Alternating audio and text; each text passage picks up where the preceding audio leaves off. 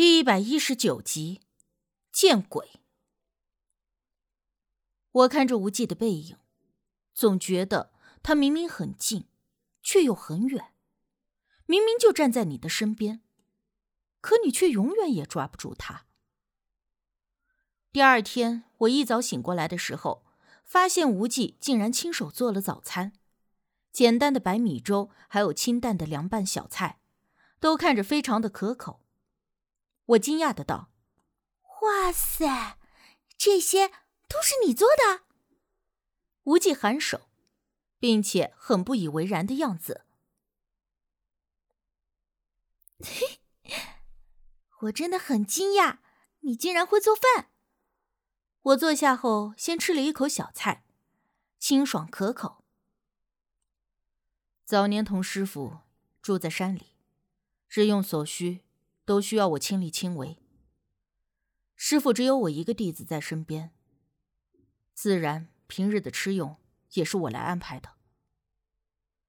这还是我第一次听他主动的提起了自己的私事，但是听他说着这些事儿，一时间我又不知道该接什么话好。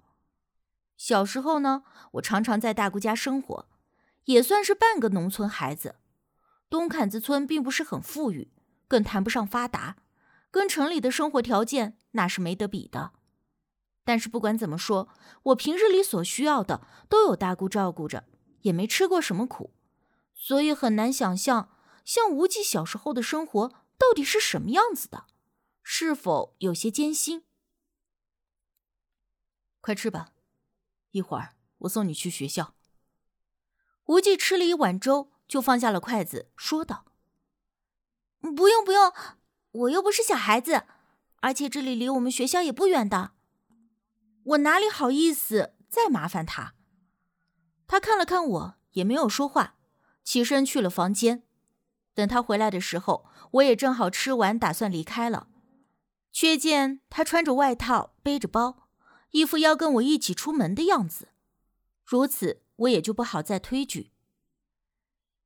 其实你真的不用那么麻烦的，等过几天我妈不再那么的紧张了，我就搬回学校住。没什么，刚好我也顺路而已。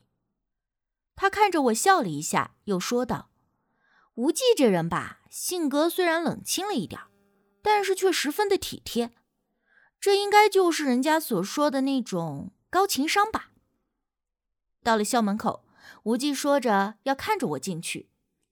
我回身想要跟他道别的时候，却看到一辆车停在了门口，车窗降下来一看，是校长。庆生，法师，哎呦，刚好我有点事情想要找你们，哎呀，太巧了，就在这里遇到了呀。校长的眼镜在晨光下反着光，看着无忌就露出了非常客气的笑容，甚至是有点讨好的样子。无忌没有应声，但是也没有离开，只是站在那里，淡淡的看着校长。校长立刻拉开了车门，下了车，走到无忌跟前，笑着说道：“法师，哎呀，咱们能在这么巧的情况下见面，还真是有缘呐。”我也走了过去，听到校长这话，禁不住在心里替他都觉得尴尬，这话也太勉强了。哦，呃，这大冷的天，咱们就别站在这里了，不如进去说吧。我有些事儿想要跟你请教请教。校长非常客气的对无忌摆了一个请的姿势。无忌看了我一眼，顿了顿，才轻浅颔首，和校长一同朝学校内走去。我屁颠儿屁颠儿的就跟在他们身后，明显的察觉到了无忌并不想跟着来。只怕是不给校长面子的话，会让我为难罢了。我们到了办公室，校长烧了开水，亲自倒了三杯茶。我这受宠若惊的双手接过，而无忌却只是轻浅颔首而已。三人落座，茶香袅袅。无忌的表情一直都是淡淡的，也没有主动的问校长找他有什么事儿。直到校长忍不住了，斟酌着开口对无忌和我说道。其实，今天就算没有在门口遇到你们，我也要让庆生同学请你过来的。无忌礼貌的点了点头，示意校长可以继续的说下去。而校长顿了顿，这才说出了要找无忌来所谓何事。原来这件事和他的一个朋友有关。最近校长这位朋友似乎是招了邪祟在身，说自己总是时不时的能够看到有不干净的东西跟着他，而且最近特别的倒霉，做什么事儿就什么事儿不顺，甚至有好几次都差点出了事故。所以他越想越觉得不对劲，就想无忌给这位朋友看看，是不是真的被什么东西给缠上了。无忌闻言没有立刻说话，而我接言问道：“看到不干净的东西，这是什么意思呀？”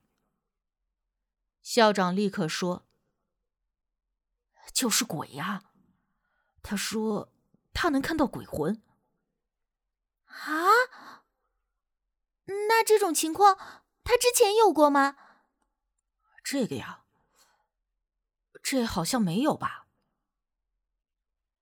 校长摇了摇头。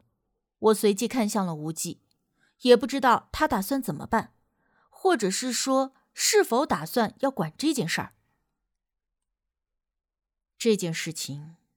最好还是让我见一下本人。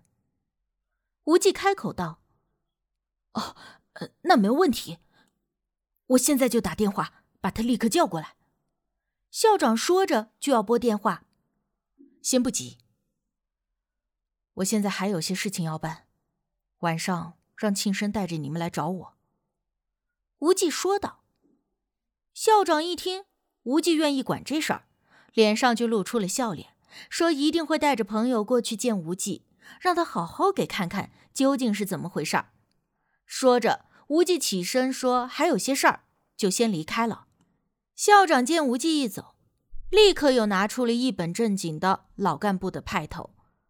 刚才那一脸讨好、求着无忌帮忙的狗腿子脸，瞬间就被狗吃了。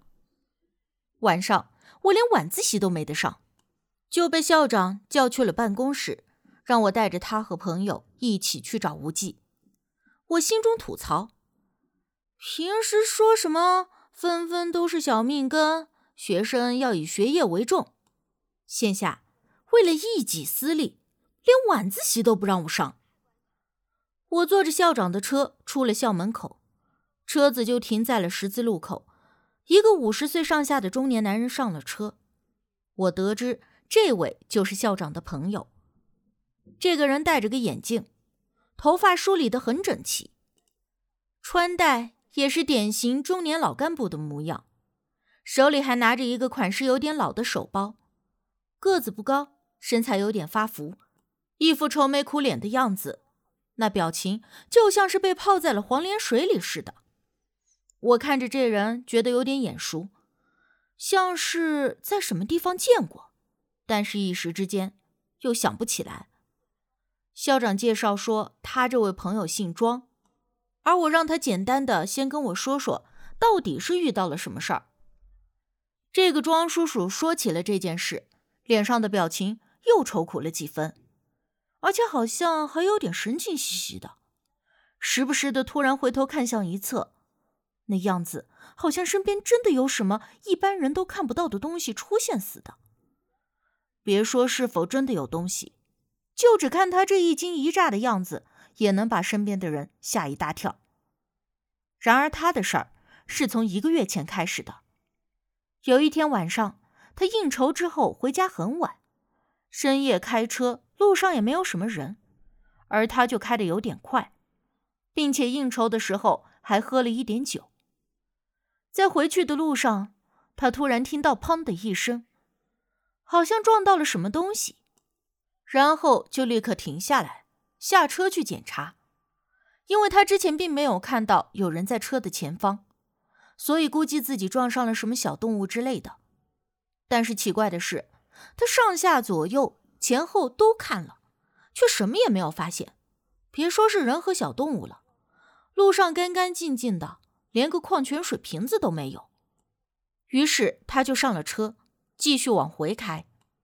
可是这一路上，越想就越觉得不对劲，因为他也是个老司机了，开了很多年的车，这车撞上了东西，还是车子本身有问题，他是能够察觉得出来的。而刚才分明就是撞上了什么东西的感觉和声音，但是为啥什么都没有找到呢？可这事儿奇怪归奇怪，睡一觉，第二天也就忘记在脑后了。但是他没有想到的是，从第二天开始，他就觉得周围有点不对劲。第一次看到那东西的时候，是在自家小区的花园里。他下楼，看到草坪上站着一个老头。老头直愣愣的站着，他就在想，那老头站那干嘛呢？可是就再低头、再抬头，这么一眨眼的时间，再去看，就发现那里根本就没有一个人，而周围也没有见到那个老头。那么短的时间里，完全消失在了视野中，即便是刘翔也肯定做不到。更何况是一个看起来有点虚弱、身材干瘦的老头。